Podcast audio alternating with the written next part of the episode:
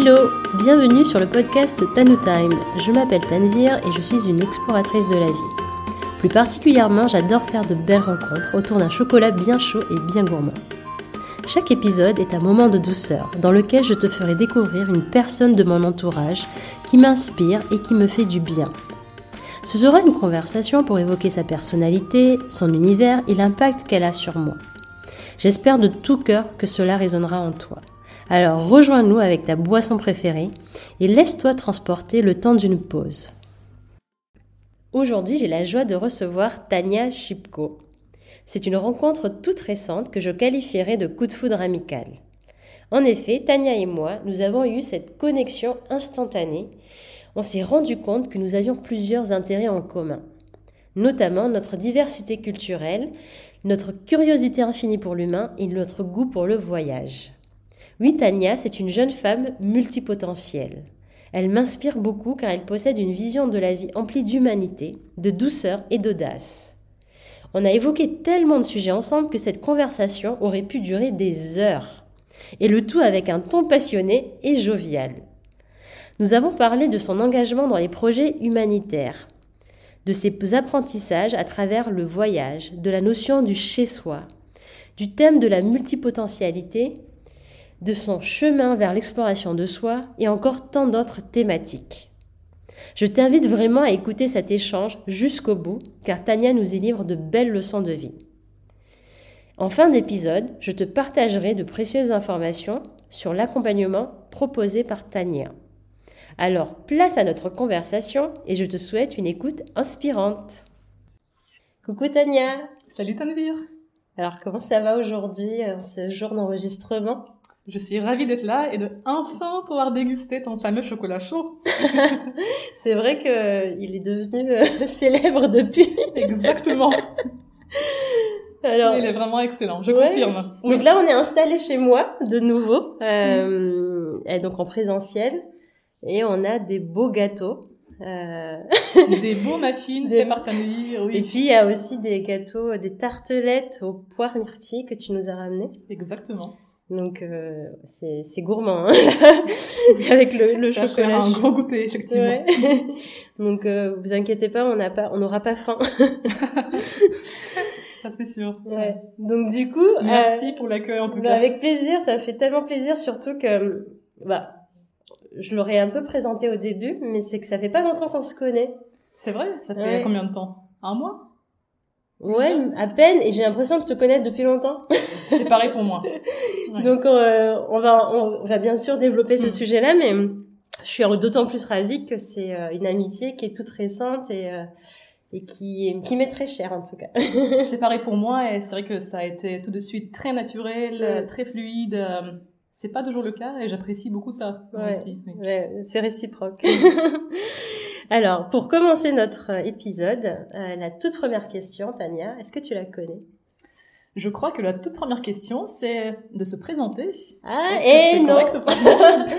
et non, c'est pas ça. Mais c'est la prochaine question après. la première question, c'est euh, dans quelle situation tu te sens bien? Dans un environnement avec quel type de personne euh, Ouais, est-ce qu'il y a un, un, endroit idéal dans lequel euh, tu te sens bien? Ah, Je pense que pour que je me sente euh, vraiment bien, il faut qu'il y ait plusieurs éléments qui soient réunis. Mm-hmm.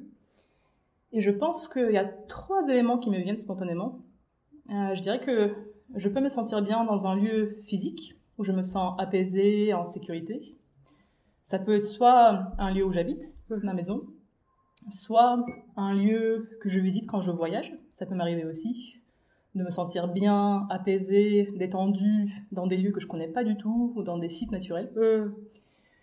Ensuite, je pense que pour que je me sente vraiment bien, il faut que je sois entourée par des gens avec qui je, je peux être pleinement moi-même, mm. avec qui je peux être authentique, euh, parler des sujets qui me touchent, qui me tiennent à cœur. Et euh, je dirais aussi que Parfois, même quand je suis dans un endroit où je me sens bien et quand je suis entourée par les gens euh, avec qui je me sens bien, si hmm. si j'ai pas ce sentiment d'être en paix avec moi-même et euh, à l'aise dans mon corps, euh, en sécurité, parfois, quel que soit le lieu ou quels que soient les gens, ce sera pas suffisant pour que je me sente vraiment bien. Donc je dirais que pour moi, pour me sentir bien, c'est aussi très important de cultiver cette capacité de revenir à moi-même, hmm. d'être bien dans mon corps. Hmm. Je dirais que c'est vraiment les trois facteurs euh, qui sont importants. Merci pour cette euh, belle, euh, belle description.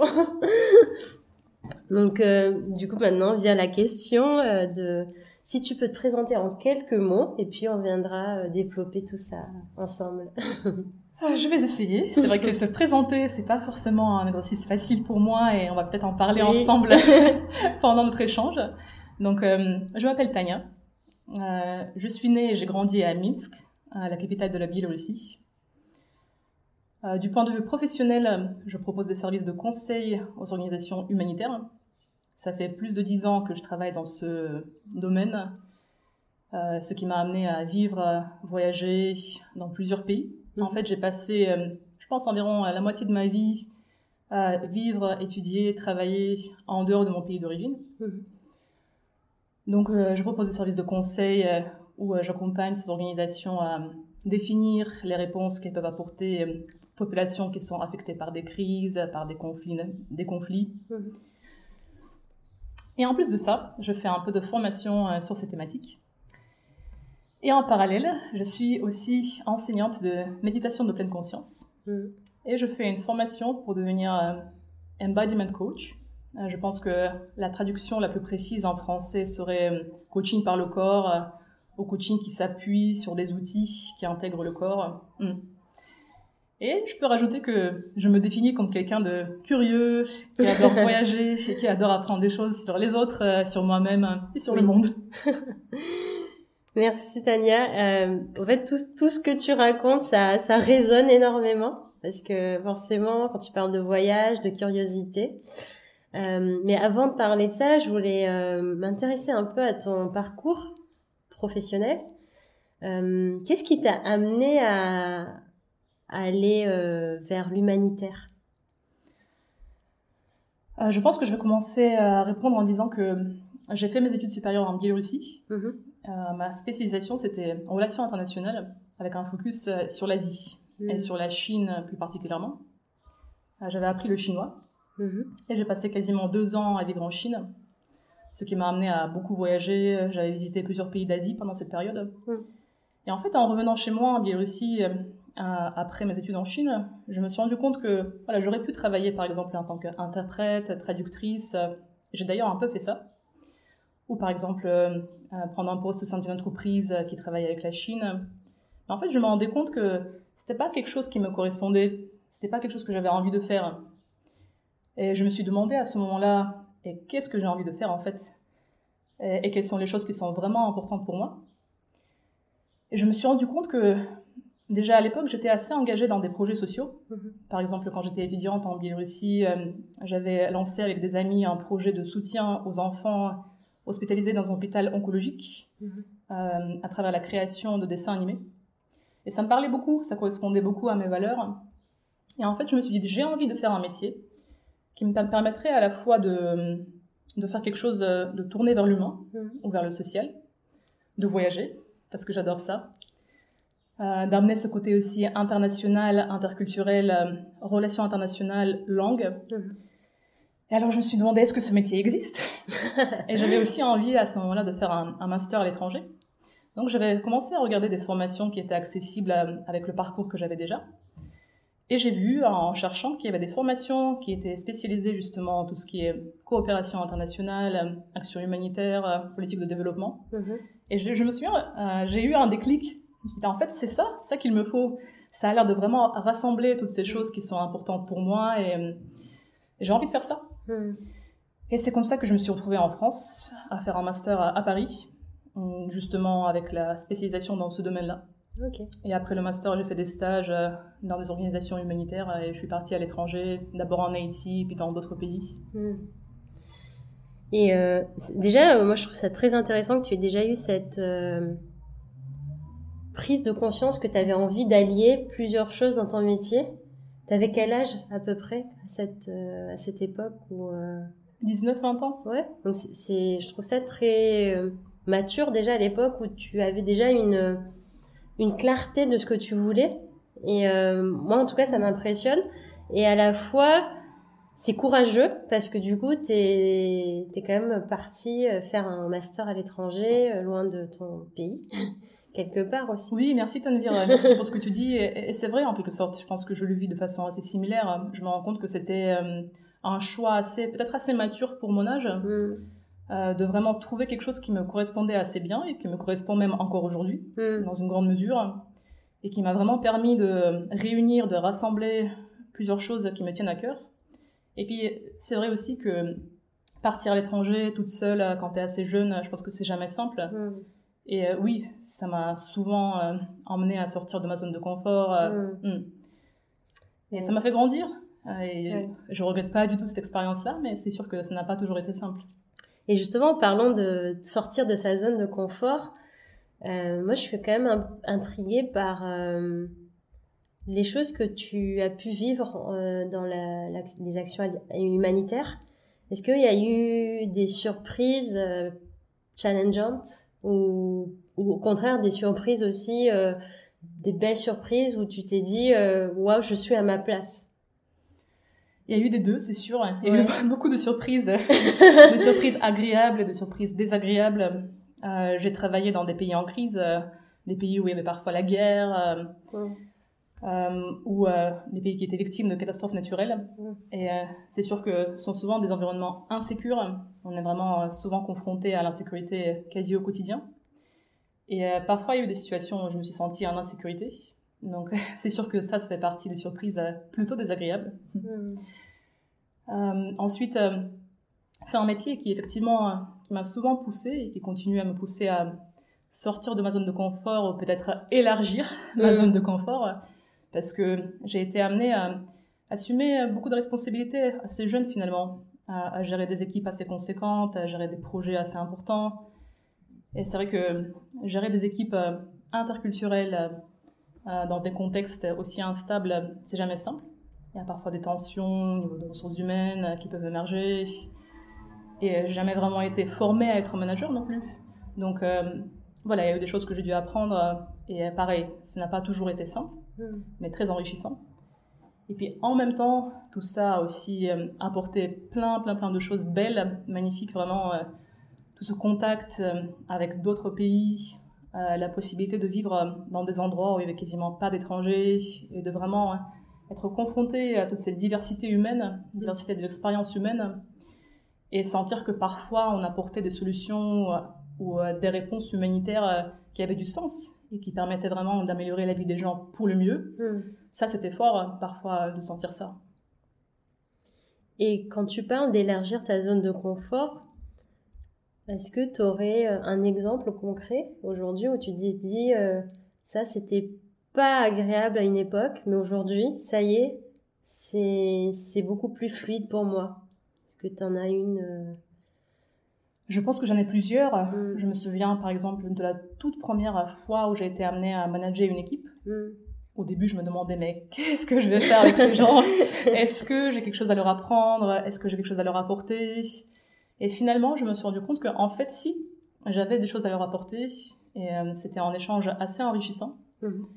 Et c'est vrai qu'à plusieurs reprises, euh, j'ai été amenée par exemple à manager des gens qui étaient parfois plus âgés que moi ou plus expérimenté dans certains domaines. Mm. Et donc, euh, le fameux syndrome de l'imposteur était souvent là. Mm.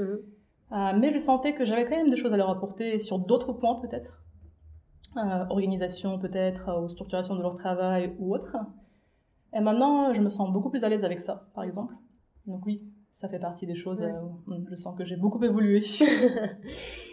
moi, ça me parle aussi parce que, bon, forcément, on, parle très peu de ce que j'ai fait, mais j'ai aussi été chef de projet. Et quand mm. tu parles de syndrome de l'imposteur avec des personnes expertes et des personnes plus âgées, bah oui, il y a un moment où euh, on se demande qu'est-ce qu'on fait là, mais au final, euh, on apporte toujours des choses. Donc, euh, c'est ça me parle énormément. Et en même temps, ce que tu vis, c'est aussi, comme tu dis, dans des moments de crise. Oui. Donc, c'est pas évident. Encore, il y a encore un autre facteur. Mm. Euh, plus challengeant euh, que d'être dans un milieu euh, plus stable comme en France par exemple. donc du coup, tu as, beaucoup voyagé. Oui. J'imagine. J'ai compté récemment, ouais. 54 pays. Il y a des gens qui ont bien sûr voyagé encore plus, mais voilà, c'est déjà, c'est déjà un bon chiffre. Et à travers euh, tous ces voyages, qu'est-ce que, qu'est-ce que ça t'a apporté? Ou ça t'apporte d'ailleurs aujourd'hui? Ça m'apporte encore beaucoup de choses aujourd'hui. Euh, je sens que ça fait toujours partie de mes passions et euh, de choses qui me nourrissent vraiment. Hmm. En fait, je dirais que quand je voyage, je me sens pleinement vivante. Je sens aussi que le fait de voyager me fait questionner peut-être mes comportements, mes, mes habitudes. J'imagine que ça, c'est quelque chose qui te parle aussi. Parfois, quand on vit dans un environnement, il y a des choses dont on n'est pas forcément conscient, consciente. Et euh, quand, quand, on est amené à découvrir d'autres environnements, d'autres façons de vivre, euh, on a peut-être plus de liberté aussi de choisir euh, les comportements qui, qui, nous parlent le plus. On se dit, ah tiens, j'ai toujours fait ça, mais d'autres personnes dans un autre pays font autre chose.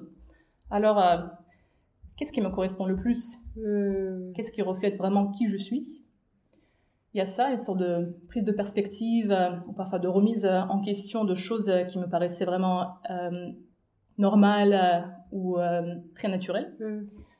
Ensuite, j'apprécie énormément les contacts humains que je peux avoir pendant mes voyages même parfois avec les gens qui parlent pas la même langue. Hmm. Parfois, il y a des rapports, des liens très forts qui se créent et c'est très enrichissant et très nourrissant. Euh, j'ai parfois vraiment le sentiment de vivre plusieurs vies en une, à force de côtoyer autant de personnes différentes, avec des profils différents. Et euh, oui, j'ai vécu beaucoup de moments très très forts. Je suis très reconnaissante pour ça. Et je pense que, je dirais aussi que je suis très sensible à la beauté. Euh, et pour moi, tout simplement, observer les gens vivre, construire le rapport les uns aux autres, le rapport peut-être à la spiritualité, à leur environnement. C'est quelque chose de fort pour moi, je trouve ça beau. Mm. Et, euh, pareil, je ressens beaucoup de gratitude euh, pour euh, les opportunités d'être témoin de ça. Mm.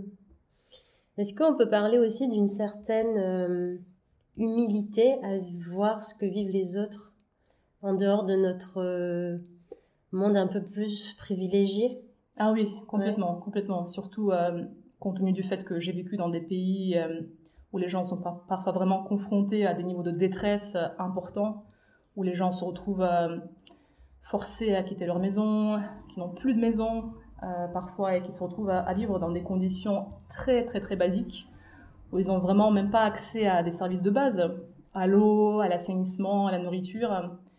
Et c'est vraiment très touchant de voir que ces gens-là ont une résilience forte mmh. et qu'ils arrivent à faire face à ces situations-là avec dignité. Et ça, effectivement, ça apporte ce sentiment d'humilité, comme tu dis. Hmm. Complètement.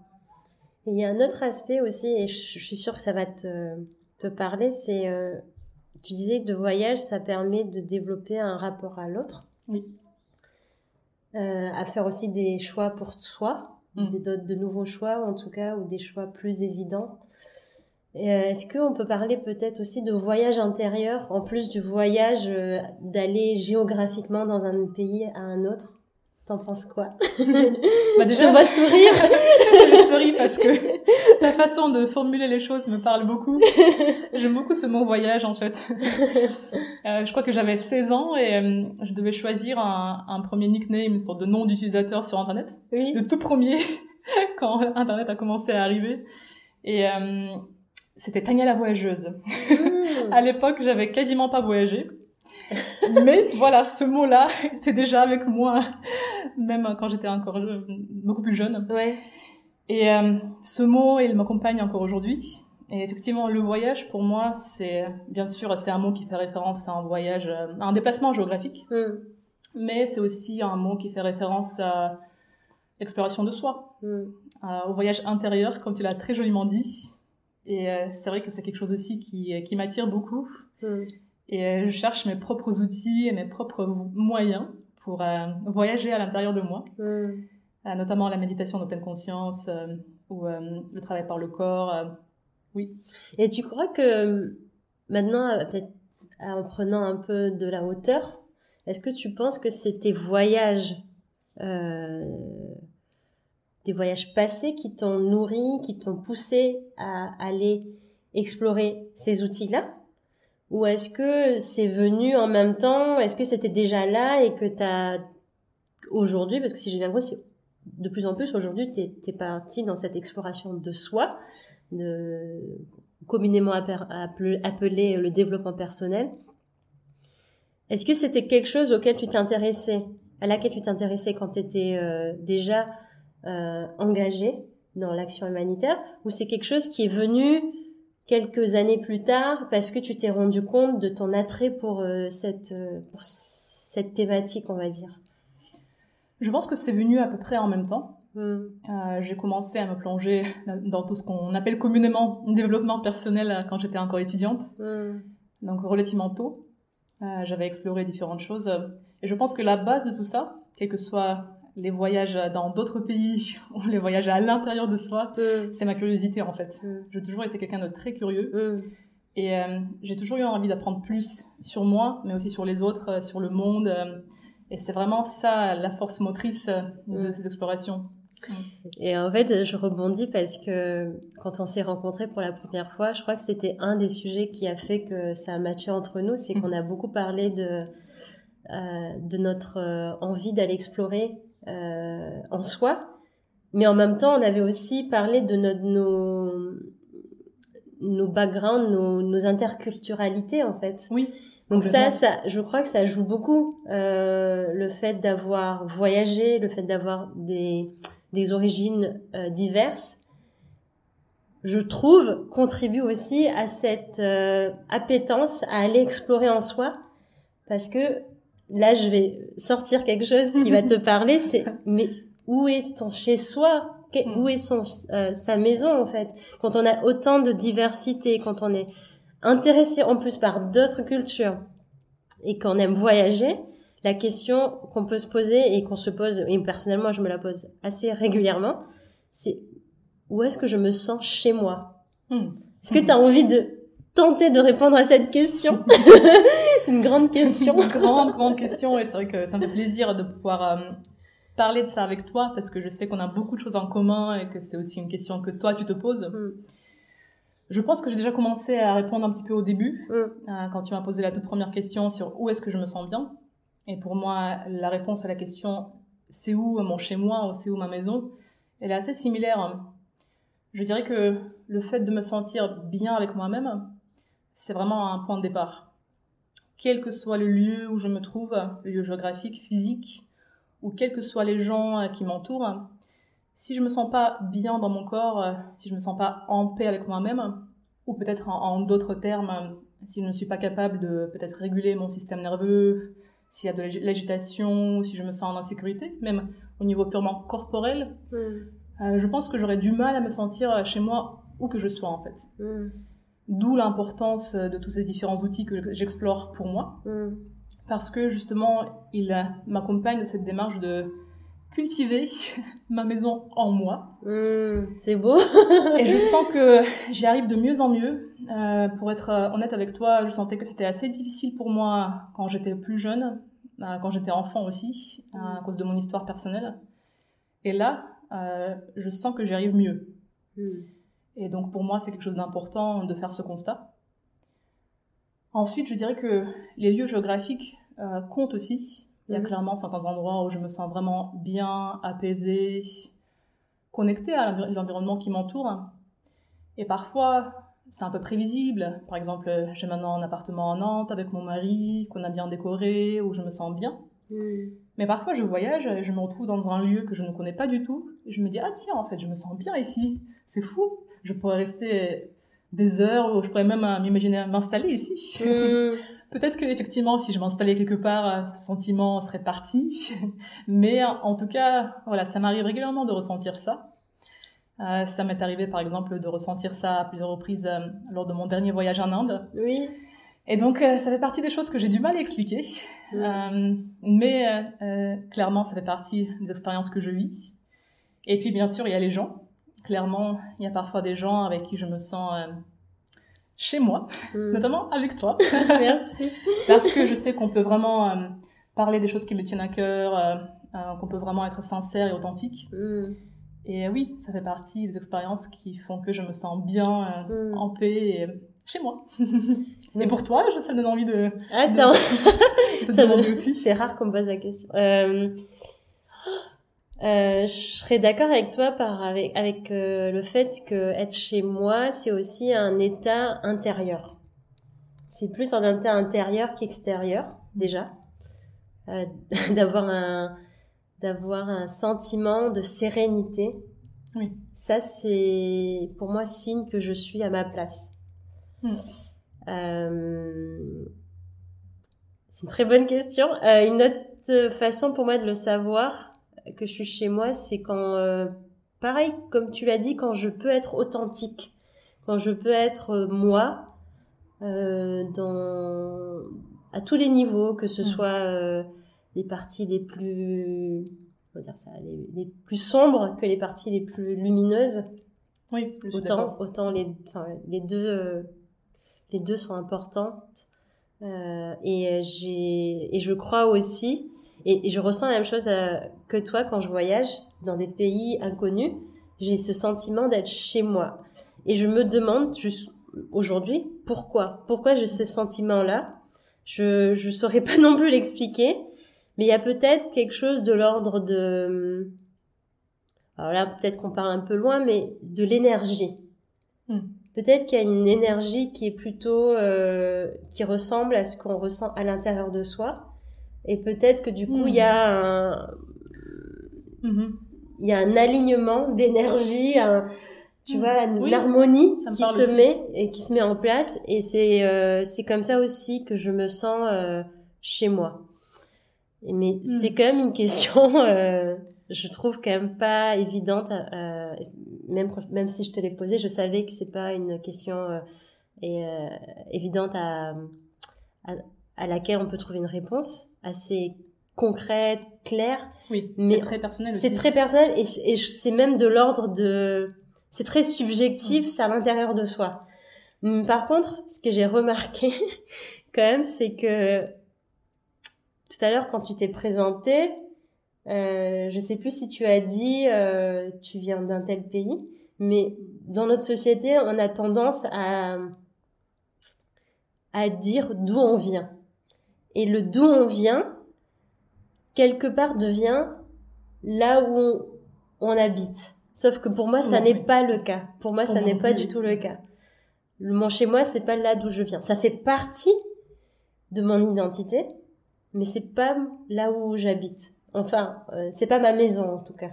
Oui, pareil pour moi. Voilà. Donc c'est c'est quand même une question qui m'a que je me pose toujours aujourd'hui, mais quand j'étais adolescente surtout parce que ben, quand on se présente, il faut dire d'où on vient.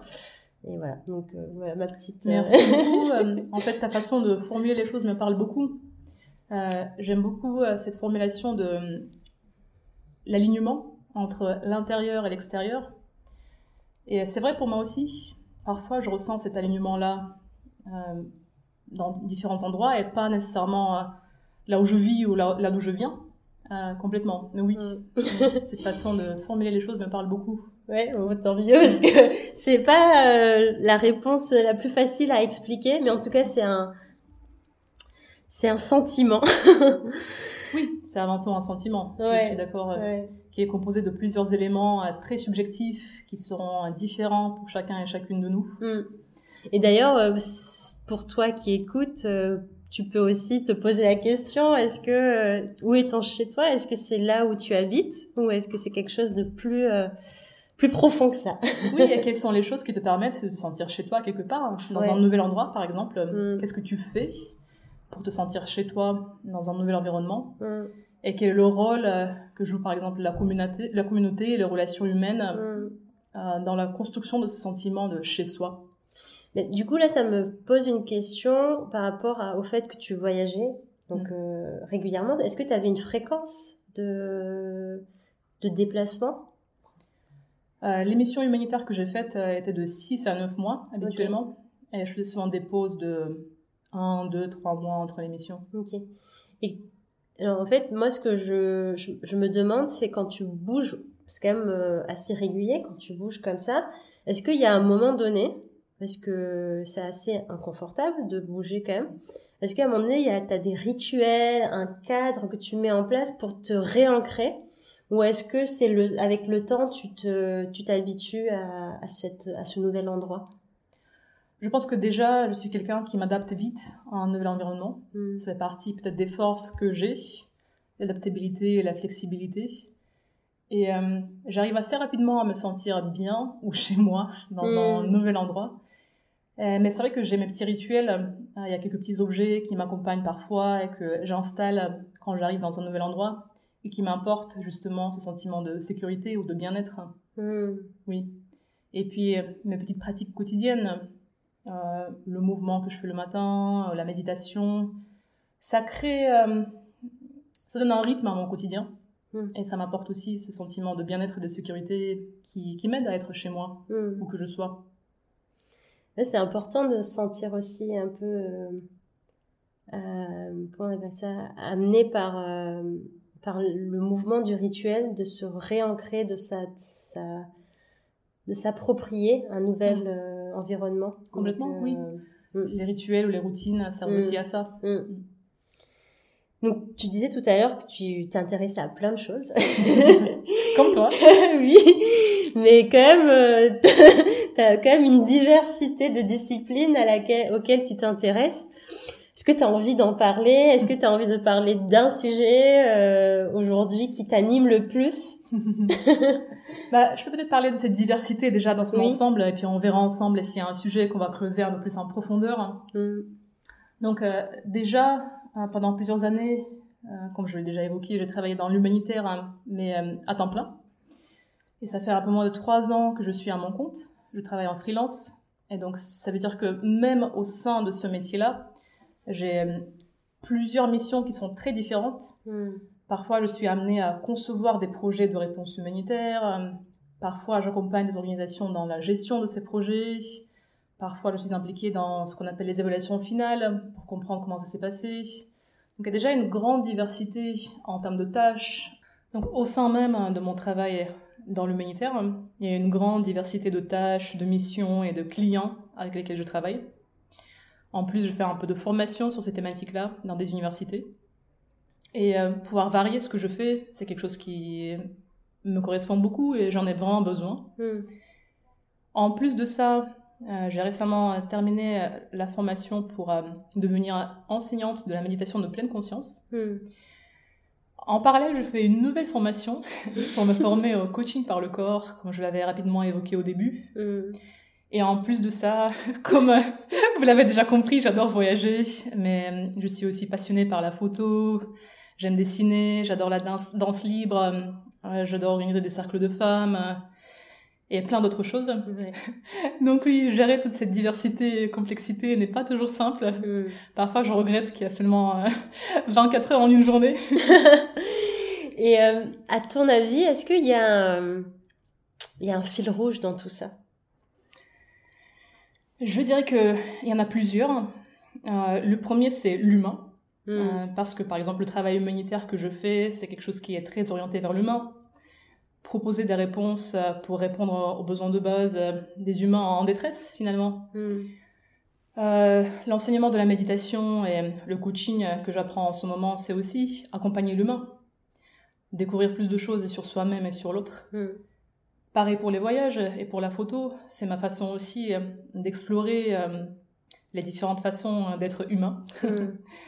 Donc oui, je dirais que c'est ça. Ensuite, l'interculturalité aussi en quelque sorte. Hmm. Parce que même quand j'enseigne euh, la méditation, par exemple, euh, les groupes euh, que j'accompagne et les personnes que j'accompagne viennent des pays différents et je le fais en trois langues. Donc même là, on retrouve ce fil rouge qui est présent. Hmm. Pareil pour mon travail, je travaille en trois langues aussi, français, anglais et, russe.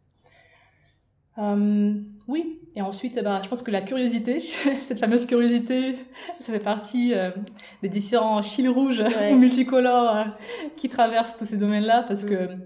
tout ce que je fais me permet de savoir plus euh, sur moi-même et sur les autres, mm. Mm. et ça me nourrit. Ouais, c'est c'est tellement, ça résonne tellement tout ce que tu dis.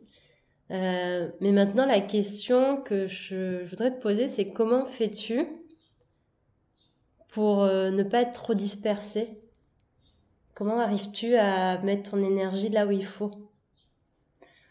C'est un peu une question coaching, hmm. mais c'était pas prévu. C'est la question que je me pose moi-même parfois aussi. Euh, c'est pas toujours simple. Mais en fait, j'ai d'abord envie de dire quelque chose d'un petit peu différent, mais qui pour moi est très lié. C'est que la base pour moi, c'est vraiment d'accepter que j'ai besoin de vivre toutes ces choses-là en fait. Hmm.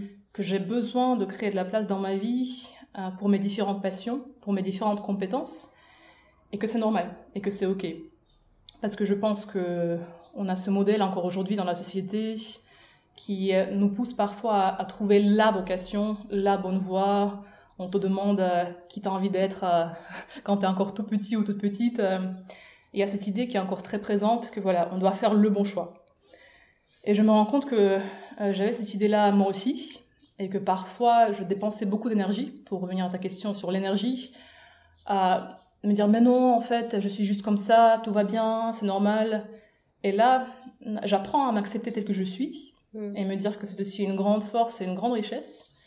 Donc euh, vraiment pleinement assumer ça me permet de ne pas dépenser d'énergie. Euh, à tous ces doutes, questionnements, mais qu'est-ce qui ne va pas avec moi? Je suis peut-être trop dispersée. Non, c'est pas une question de dispersion, c'est vraiment une question de multipotentiel, comme on le dit souvent aujourd'hui. Et euh, vivre ces choses différentes, c'est aussi euh, vivre qui je suis, incarner voilà mes intérêts et mes passions pleinement. Et c'est important pour moi. Donc voilà, déjà ce constat-là, c'est quelque chose euh, que j'apprends à accepter, à assumer. Hmm. Ensuite, je dirais que j'apprends à organiser mon temps, euh, ce qui implique euh, le fait de me poser la question, ok, quel pourcentage de mon temps j'ai envie de dédier à telle ou telle chose Et là, bien sûr, euh, je pense qu'on n'a jamais de, réponse toute faite à ces questions-là et on le découvre en, expérimentant, en, testant différentes approches. Hmm. Donc, dans mon cas, par exemple, je peux parfois me permettre de faire des pauses entre mes différents contrats humanitaires pour me consacrer à autre chose. Et le fait de travailler en freelance me permet aussi d'organiser mon temps plus ou moins comme je veux, hmm. plus ou moins parce que je suis parfois aussi bien sûr dépendante euh, des plannings de mes clients. Hmm.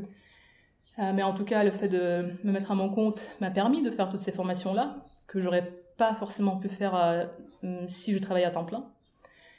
Mais en tout cas, ça m'amène à me demander quel pourcentage de mon temps j'ai envie de dédier à telle ou telle chose chaque jour, chaque semaine, chaque mois et peut-être même chaque année. Hmm parce que parfois je me rends compte qu'il y a des choses que j'ai envie de faire mais que je ne vais pas réussir à faire cette année, mm.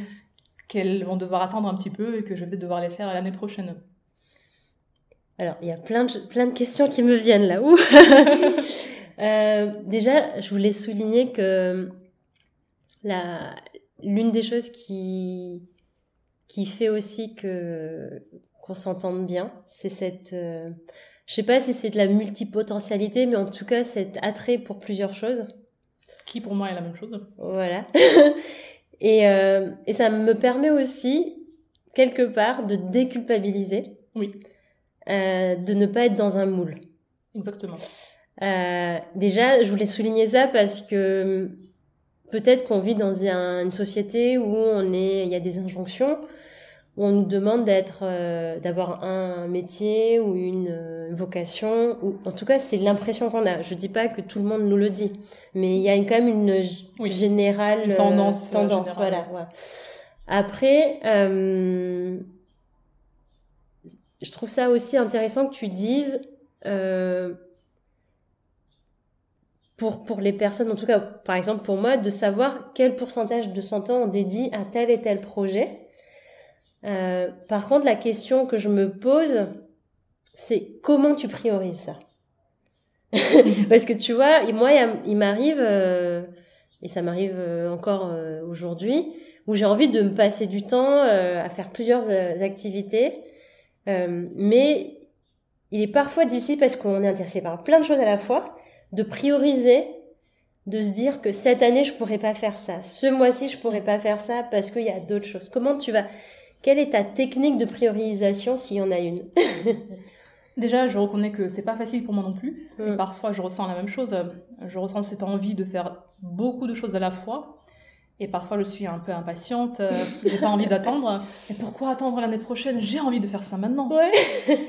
Mais euh, je, prends, je pense que j'apprends aussi à découvrir mes limites, les limites de mon corps, euh, par exemple, euh, et euh, je sens que voilà, j'ai besoin d'un certain nombre d'heures de sommeil et de repos par jour déjà. Mm. Et je le dis, et ça peut paraître vraiment évident, mais en tout cas, pendant une longue période, c'était pas forcément un acquis pour moi. Et j'ai même vécu un burn-out à un moment en faisant mon métier de l'humanitaire. Hmm. Et ça m'a amené à vraiment chercher à apprendre à mieux prendre soin de moi. Hmm. donc déjà, euh, j'essaie de programmer des moments de repos dans mes journées, dans mes semaines euh, et dans mes mois aussi, mm. prévoir des vacances euh, régulièrement, etc. Parce que je pense que les gens comme nous, qui sont vraiment attirés par plusieurs choses, qui ont plusieurs passions, il y a toujours ce risque-là de d'en faire trop justement et oublier de se reposer. Donc j'essaie de parfois presque me forcer un petit peu à intégrer ces moments de repos dans mon mm. planning. Et j'encourage d'ailleurs toutes celles et ceux qui se retrouvent euh, dans notre descriptif à faire de même. Ça, c'est le premier point. Ensuite, euh, euh, oui, j'apprends à me dire que je ne pourrai pas tout faire à la fois et que c'est normal parfois de devoir attendre.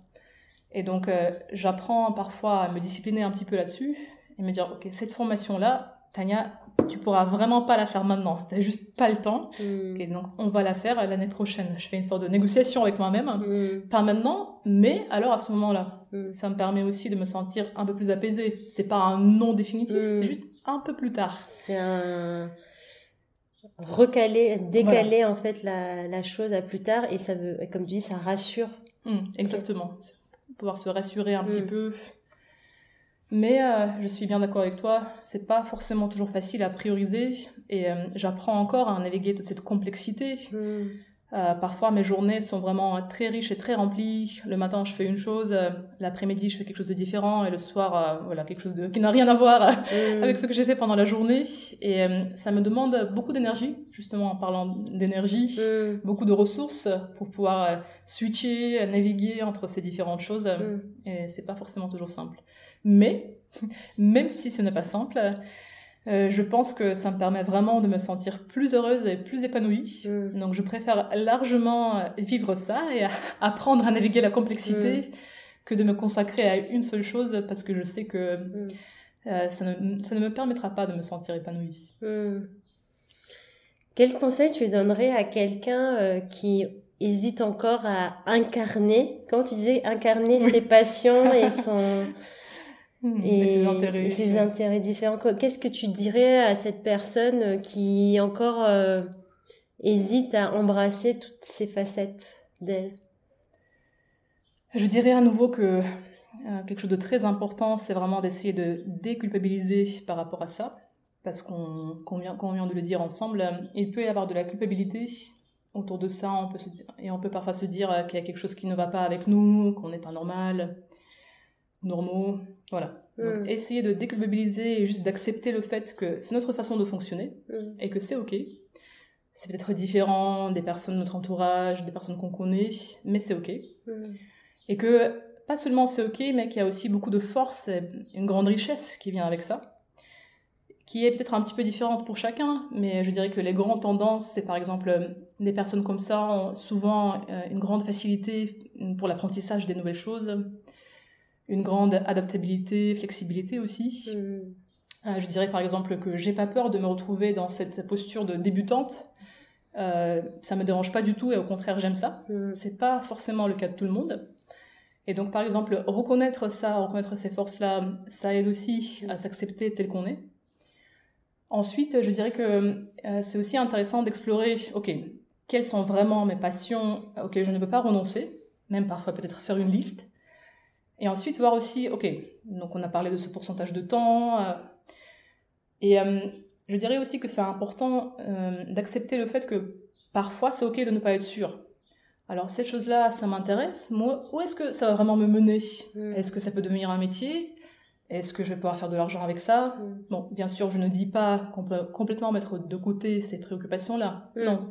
Mais parfois, j'ai l'impression que on renonce euh, à l'idée même de tenter quelque chose parce qu'on pense qu'on n'est pas sûr en fait. Mm. C'est peut-être pas pour nous. Mm. Et c'était même le cas pour moi euh, quand j'avais pris la décision de me lancer dans cette formation euh, d'enseignante de la méditation de pleine conscience. J'hésitais, mais est-ce que ça me plaira vraiment d'enseigner la méditation ou pas? Je suis pas sûre. Et maintenant, quand je regarde tout ce chemin parcouru, mais je suis tellement ravie d'avoir fait cette formation. Mm. Ça m'a apporté tellement de choses euh, sur différents plans. Et en fait, euh, la conclusion que j'en tire, c'est quand quelque chose nous attire, même quand on a un doute, il y a peut-être une raison pour laquelle on est attiré par Mm. cette chose-là. Et on va forcément apprendre quelque chose de nouveau sur nous-mêmes, apprendre de nouvelles compétences. Et que ça mérite d'y aller quand même, même si on a des doutes. Mm. Au moins, on n'aura pas le regret de ne pas avoir essayé. Et peut-être aussi le dernier point que j'avais envie de rajouter, c'est que ça peut être intéressant aussi d'explorer les passerelles ou les connexions entre nos différents domaines d'expertise ou nos différentes passions. Mm. Parce qu'il y en a forcément, enfin en tout cas, moi dans mon cas, je vois qu'il y en a beaucoup euh, entre mes différents métiers, euh, mes différents intérêts. Et ils se nourrissent mutuellement. Ouais. Et donc parfois, trouver des choses qui sont un peu au croisement euh, des deux ou trois euh, champs d'expertise, ça peut être intéressant aussi. Mm. C'est c'est très complet ce que tu dis. c'est ça me c'est c'est vraiment l'analyse aussi que j'ai faite euh, pour moi, mais je l'ai jamais partagée, je pense. C'est juste que déjà la cette diversité se s'entre-nourrissent, comme tu dis. Et en fait, les idées que tu pourrais avoir pour un autre un projet ou une activité, elle va nourrir une autre activité. Oui. Mais ça, ça, ça arrive euh, de façon spontanée, alors que tu es déjà dans, en train de faire autre chose. Et c'est il y a un autre truc aussi que je voulais évoquer, peut-être que tu as, as, cette, euh, as cette vision aussi, c'est que le fait de switcher d'une activité à une autre, ça permet de faire des pauses. Aussi, oui, c'est vrai. Oui, c'est vrai. Et du coup, de, de digérer Mm. l'autre activité qu'on vient de faire, par vrai. exemple, et du coup, ben, de, ouais, de, de faire euh, émerger des nouvelles idées, Complètement. tu vois? Moi, je reste convaincue que les nouvelles idées émergent quelque part justement au croisement entre les disciplines. Mm. Et euh, le fait de changer ou de switcher, personnellement, ça me permet de me lasser moins vite. Mm. Parce que c'est vrai que euh, une des caractéristiques qui sont souvent euh, propres aux personnes qui ont de multiples passions, on peut se lasser assez facilement. On apprend quelque chose de nouveau, on y dédie beaucoup d'énergie et beaucoup de passion, et bah, tout d'un coup, ça ne nous intéresse plus. Je sais pas si ça t'est déjà arrivé. Oui. Euh, moi, ça m'arrive régulièrement. Je me dis, mais oh là là, j'ai consacré tout ce temps, toute cette énergie à cette chose-là, cette thématique-là. Mais comment ça? Ça ne m'intéresse plus. Et souvent, ça arrive quand, quand je sens que j'ai atteint un certain niveau de maîtrise. Et euh, en fait, pareil. Le fait de diversifier et de varier euh, fait que j'arrive à ce stade un peu moins rapidement, peut-être. Mm. Et ensuite, ben, mm, pour moi, c'est toujours important de, de me dire que c'est OK. C'est Mm. comme ça, c'est un peu ma façon de fonctionner et, et c'est normal. Mm. Et euh, il y a un truc que tu, que tu avais évoqué tout à l'heure, c'était euh, pour dépasser les moments de doute, il Mm. faut passer à l'action. c'est vrai. C'est Ça me parle ça, hein. beaucoup, oui. Donc euh, en gros, au lieu de trop hésiter, essaye, vois. Si ça marche, tant mieux. Ça marche pas, c'est pas grave parce que t'auras, tu sauras que ça, ça te convient pas ou ça te plaît pas ou euh, Complètement. donc euh, au lieu de cogiter, passe à l'action en fait. Mm. Et du coup, euh, ça le nom du podcast. Passe à l'action pour dépasser tes doutes. Ça peut être, ça peut être, on verra. Et euh, ah, j'avais une autre question. Ah, non, c'est une question. Tu m'avais prêté un livre que j'ai toujours d'ailleurs euh, et que j'ai adoré lire. Je suis à la fin. Très bien.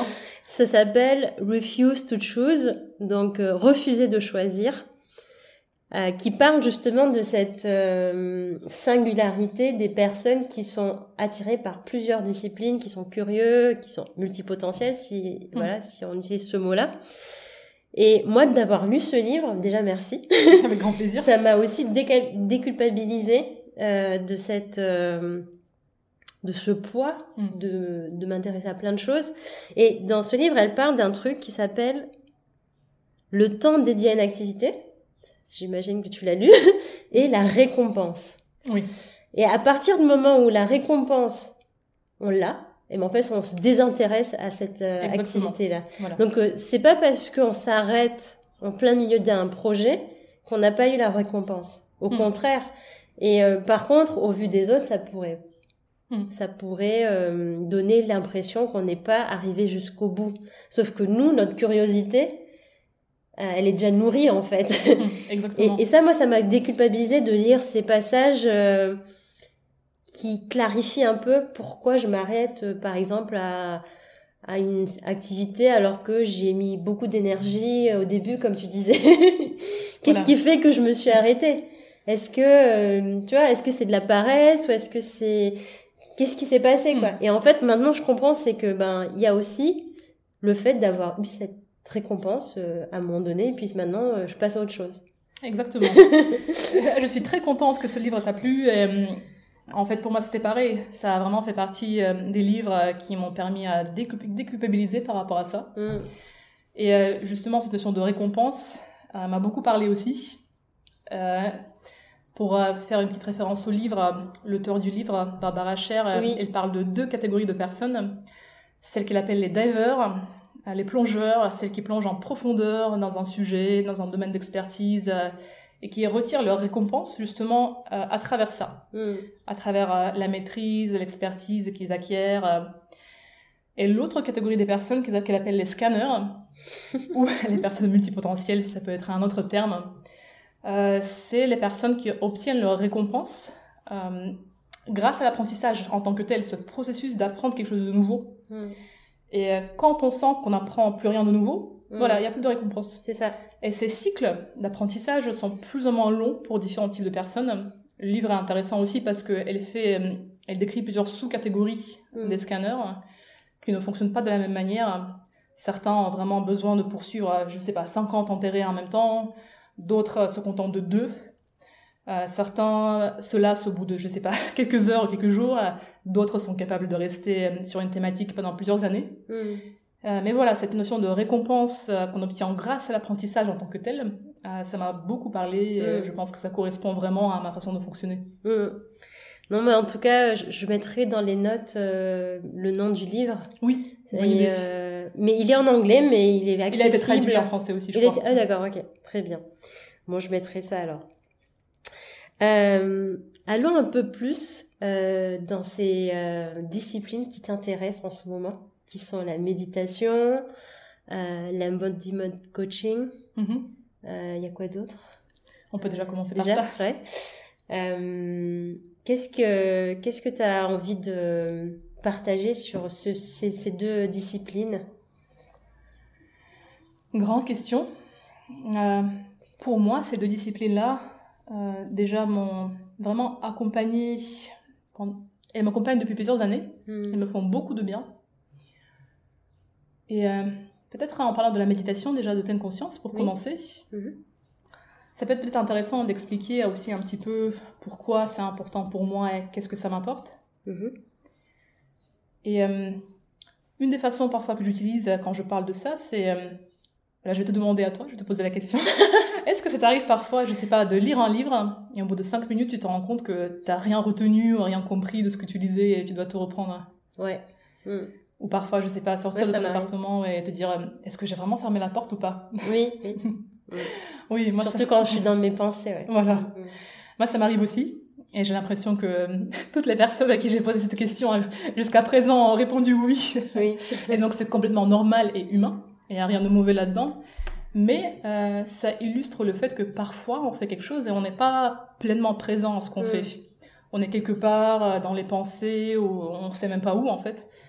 Et voilà, on est un peu déconnecté de ce qui se passe. Et encore une fois, il n'y a rien de mauvais. Euh, ce, mode un peu autopilote nous permet aussi d'économiser de l'énergie. Mais ce que je trouve intéressant, c'est qu'il y, a par exemple une étude qui a été faite mm. pour savoir combien de temps, combien de pourcents de notre quotidien on passe justement en mode un peu autopilote. Et tu penses que c'est combien de temps? Temps, temps d'éveil.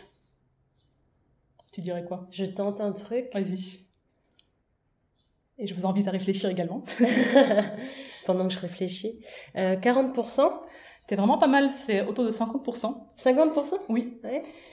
Et euh, c'est beaucoup. C'est beaucoup, c'est beaucoup. Et euh, en fait, euh, c'est peut-être pas très grave quand il s'agit, je sais pas, d'un livre qu'on peut relire, hmm. mais c'est peut-être un peu plus grave quand on parle à quelqu'un qu'on aime, hmm. ou qu'on visite un endroit magnifique, ou qu'on regarde un beau coucher de soleil, et on se dit, bah en fait, je suis là et je suis pas vraiment là. Je suis quelque part dans mes pensées, et je ne vis cette expérience, enfin, je ne la vis pas pleinement. Hmm. Et euh, moi, je trouve que pour moi, personnellement, c'est important d'apprendre à faire ce choix d'être présente de façon un peu plus délibérée. parce que c'est quelque chose qu'on peut apprendre. Euh, comment est-ce que je peux être vraiment présente à ce que je suis en train de vivre? Hmm. Parce qu'en quelque sorte, euh, chaque moment de notre vie est unique, il ne se répète jamais. Et donc parfois, personnellement, je regrette parfois de ne pas avoir été assez présente. Et euh, pour moi, ça fait partie des choses qui sont importantes pour moi, d'apprendre à développer cette présence quand je le souhaite, hmm. quand je choisis d'être présente. Et la méditation de pleine conscience me permet de faire ça, me permet de travailler cette capacité. Et euh, elle me permet aussi d'être un peu plus consciente euh, de ce qui se passe euh, en moi au niveau de mes sensations physiques, au niveau de mes émotions, et avoir plus de clarté aussi par rapport à ce que je vis. Et ça, pour moi, c'est aussi la base qui me permet de ensuite pouvoir choisir est-ce que c'est comme ça que j'ai envie d'être en ce moment ou est-ce que j'ai envie d'aller vers quelque chose de différent? Et si oui, vers quoi?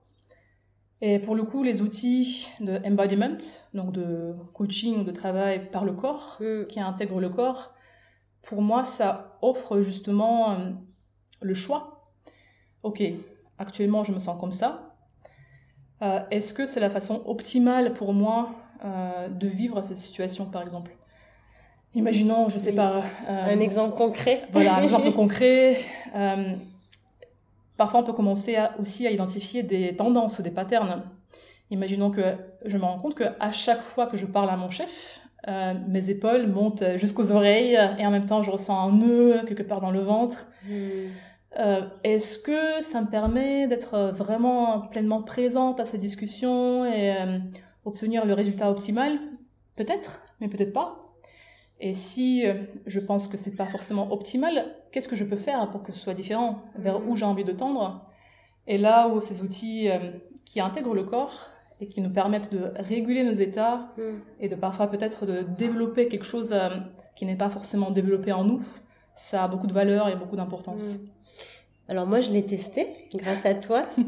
et ce que je peux dire c'est qu'il y a une pertinence euh, dans ta façon, après euh, bien sûr tu es formé, mais dans ta façon d'apporter la, euh, les, les, exercices, surtout quand on est, on n'est pas habitué à se connecter à son corps. Mm. Et je trouve ça très puissant comme outil. Mm. c'est pas pour te faire plaisir je te le dis, vraiment, parce que... Ça fait quand même plaisir. mais oui, mais juste, mais, mais vraiment, je, je me rends compte, au-delà des activités qu'on peut faire pour le corps, tu parles de mm. méditation. Ce que je trouve pertinent dans l'embodiment coaching, c'est la complémentarité. En fait, euh, esprit-corps. Mm. De, de, de, savoir allier ces deux choses-là, surtout quand on n'est pas habitué à le faire. Oui. Et je, et voilà. Enfin, je, je, voulais vraiment appuyer sur ce point parce que pour ceux et celles qui ont envie de tester, euh, je recommande énormément parce que ça, ça apporte déjà une, une attitude, une posture euh, consciente. Oui. on, est, on est présent à soi, présente à soi, pour être plus présent à l'autre. Oui, je suis tellement d'accord avec toi. Et ça, c'est, je pense, surtout dans nos, nos, nos manières de nous exprimer, dans, dans nos interactions sociales, ça a beaucoup de valeur d'être euh, dans cette posture de confiance avec soi-même, oui. de conscience aussi, et ensuite pour pouvoir euh, donner aux autres. Hmm. Tu vois? Et, et, et c'est ça que j'adore dans ta manière de d'aborder l'embodiment coaching, c'est de redonner le pouvoir en fait hmm. à la personne qui qui est en train de vivre cette expérience. Hmm. En tout cas, merci. moi, moi, ce que je vis euh, avec une belle façon de dire les choses. non, c'est sincère. Et, et j'espère en vivre d'autres avec toi. Mais avec euh, plaisir, oui. en tout cas, j'encourage euh, si je sais pas si quelqu'un a envie de tester, de venir te voir et d'aller expérimenter. C'est une belle expérience en tout cas. Merci beaucoup Tanvir et pour rebondir rapidement à ce que tu disais, parce que ta façon d'exprimer les choses une fois de plus ça me parle beaucoup. je pense que qu'on peut pas être pleinement présent à l'autre si on n'est pas présent à soi-même et à son corps. Mm. Et comme tu le disais très justement, euh, je constate aussi que qu'on est souvent déconnecté de notre corps. On n'a même pas conscience de ce qu'on ressent, de ce qui se passe en nous, jusqu'au moment où il y a quelque chose qui ne va vraiment pas. on commence à tomber malade. Hmm. Et, mais pourtant, le corps n'est pas juste le taxi pour le cerveau, comme dit un des coachs qui travaille aussi en utilisant cette approche-là. Hmm. le corps, on vit par le corps en fait. Hmm. Et on explore le monde à travers le corps euh, et on peut pas le séparer de tout le reste. Hmm. Et euh, parfois, quand on essaie de euh, se tourner vers un objectif, par exemple, se dit ah j'ai tellement envie d'être calme, j'ai tellement envie d'être en paix, mais si le corps ne suit pas, hmm. ça va être potentiellement très compliqué en fait. Hmm. Et oui, cette notion de redonner le pouvoir, je pense que qu'on peut être tout coaching. Tu me diras, oui, euh, je pense qu'on part du postulat que la personne a déjà toutes les réponses, que notre corps euh, a déjà toutes les réponses euh, qu'il lui faut. Mm. Et il s'agit vraiment juste d'accompagner la personne mm. dans la recherche de ces réponses. Exactement. Oui, oui, ça, ça, me parle aussi avec le coaching que, que j'utilise pour l'accompagnement.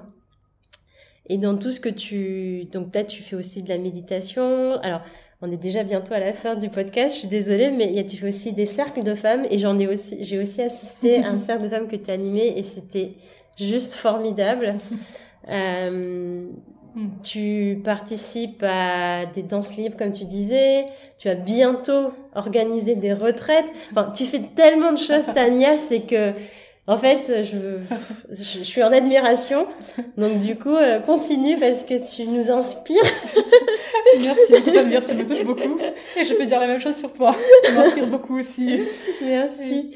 Et euh, alors, comme on arrive à la fin euh, du podcast, euh, juste peut-être avant la toute dernière question, la l'avant-dernière question, ça serait euh, Qu'est-ce serait euh, pour toi, euh, comment tu verrais le futur, le futur de Tania dans, toutes dans toute sa diversité? C'est de pouvoir incarner et assumer cette diversité encore plus. Hmm. Euh, il y a encore plein de choses que j'ai envie d'apprendre et que j'ai envie de développer. Par exemple, tout ce qui touche à ce lien entre le corps et l'esprit, j'ai l'impression que je n'arrêterai jamais d'apprendre. Hmm. Ça me plairait par exemple un jour même de faire une formation de psychologue par exemple pour compléter ce que je sais et euh, pour continuer cette exploration de l'humain. Hmm. Euh, j'ai envie de continuer à rassembler des gens autour de moi, des gens qui m'inspirent euh, et avec qui je peux être pleinement moi-même, on en a hmm. déjà parlé. et j'ai envie voilà, de créer encore plus de liens avec des gens du monde entier. Et je le hmm. fais déjà et c'est déjà, ça fait déjà partie de mon quotidien, mais j'ai envie de le faire encore plus, que ce soit à travers mes formations, mes cercles de femmes, j'ai effectivement envie de créer des retraites mm. euh, qui pourraient me permettre d'intégrer aussi euh, mes différentes passions et mes différents champs d'expertise. Euh, j'aime bien justement relier les choses, trouver des passerelles, trouver des connexions. Mm. Et je dirais que ça me plairait aussi peut-être à terme, d'ici quelques années, avoir un lieu, mm. un lieu physique où je pourrais justement accueillir les gens, proposer des événements, proposer des retraites voilà, c'est un grand rêve pour l'instant. Je ne sais pas encore euh, comment je vais y arriver, mais ça fait partie des choses qui m'inspirent. Euh, Waouh, ok. Bah moi, je serai la une des premières à venir dans ce lieu. Peut-être qu'on va même le créer ensemble, qui sait. Peut-être. On a toujours des idées, en tout cas. ça, c'est sûr. Ça manque pas. Et, euh, et maintenant, la toute dernière question rituelle que j'ai euh, pour tous mes invités, c'est euh, avec qui tu aimerais partager un tea time, un Tanya time, si tu avais le choix de, le luxe de le choisir, avec qui? Ah, Tu sais, il y a deux réponses qui me viennent, qui sont assez différentes. Est-ce que je peux donner les deux? Bien sûr. Bah, la première, je dirais que vu qu'on a passé beaucoup de temps à parler des personnes multipotentielles, euh, je dirais que c'est un vrai plaisir de passer du temps avec une personne multipotentielle euh, pour vraiment mieux comprendre comment elle arrive à allier ses différentes passions. Hmm. Bon, je pense que si je pouvais voyager dans le temps, ça me plairait d'avoir un petit goûter avec quelqu'un comme Léonard de Vinci, pourquoi pas, ah. qui est vraiment euh, la personne qui avait réussi à vivre plusieurs passions, plusieurs corps de métier, que je trouve quelqu'un de très inspirant. Ouais. Et la deuxième réponse, qui n'a rien à voir, c'est ça fait déjà plusieurs mois que je n'ai pas vu ma famille biélorusse, donc ça me plairait de partager un goûter, un dîner, un déjeuner, ou tous les trois avec eux, parce qu'ils me manquent. D'accord. Merci. Merci beaucoup. Et euh, avant de clôturer cet épisode, s'il y a des personnes qui s'intéressent à toi, à ta manière de, de, t'accompagner, euh, comment elles pourraient te contacter? On pourra peut-être laisser mes coordonnées quelque part avec le podcast. j'ai un compte Instagram, j'ai un compte Facebook et j'ai un site web aussi. Oui. Donc, euh, ça fera peut-être partie des choses euh, qu'on pourra proposer euh, aux auditeurs et auditrices. Oui, avec plaisir. Donc, je mettrai comment contacter Tania. Avec grand plaisir. N'hésitez pas. et découvrir toute sa multipotentialité. merci Tania, c'était un vrai merci plaisir. Pour moi aussi. Toujours un plaisir d'échanger avec toi. Merci Tanvir. Merci. Si tu es là, c'est que tu as écouté notre conversation jusqu'au bout. Alors un grand merci du fond du cœur et j'espère que cela t'a inspiré. J'en profite pour te partager quelques informations sur les actualités de Tania. Elle propose une formation en méditation de pleine conscience qui se déroule en ligne. Cette formation est dispensée en anglais et elle débute ce mercredi 24 mai. Si tu te sens appelé par cette aventure, tu trouveras plus de détails sur son site momentofpresence.com et tu pourras aussi la contacter en direct. En parallèle, Tania et moi avons décidé de fusionner nos univers un début de collaboration qui nous tient vraiment à cœur. Nous avons décidé d'allier nos deux expertises, celle de la méditation pour Tania et celle du coaching pour moi, afin de te faire vivre une expérience créative et en connexion avec la nature. C'est une invitation à ralentir pour te reconnecter à toi. Cet atelier aura lieu en présentiel sur Nantes le dimanche 4 juin. Si tu as envie d'être de la partie, tu peux nous contacter en direct et tu trouveras des infos supplémentaires sur nos comptes Instagram respectifs. Je te laisserai bien sûr toutes les coordonnées dans les notes de l'épisode. Nous avons hâte de faire ta connaissance et de te faire découvrir cet atelier. Ça y est, on arrive à la fin de cet épisode. J'espère sincèrement qu'il t'a plu et que tu as envie de le partager autour de toi. Si oui, tu peux noter mon podcast avec 5 étoiles sur la plateforme de ton choix, ça m'aiderait énormément. Je serais si heureuse de savoir que les joyeuses vibes de cette conversation se répandent et inspirent d'autres personnes. Alors merci de ton écoute et je te dis à très bientôt pour un nouveau Tanu Time.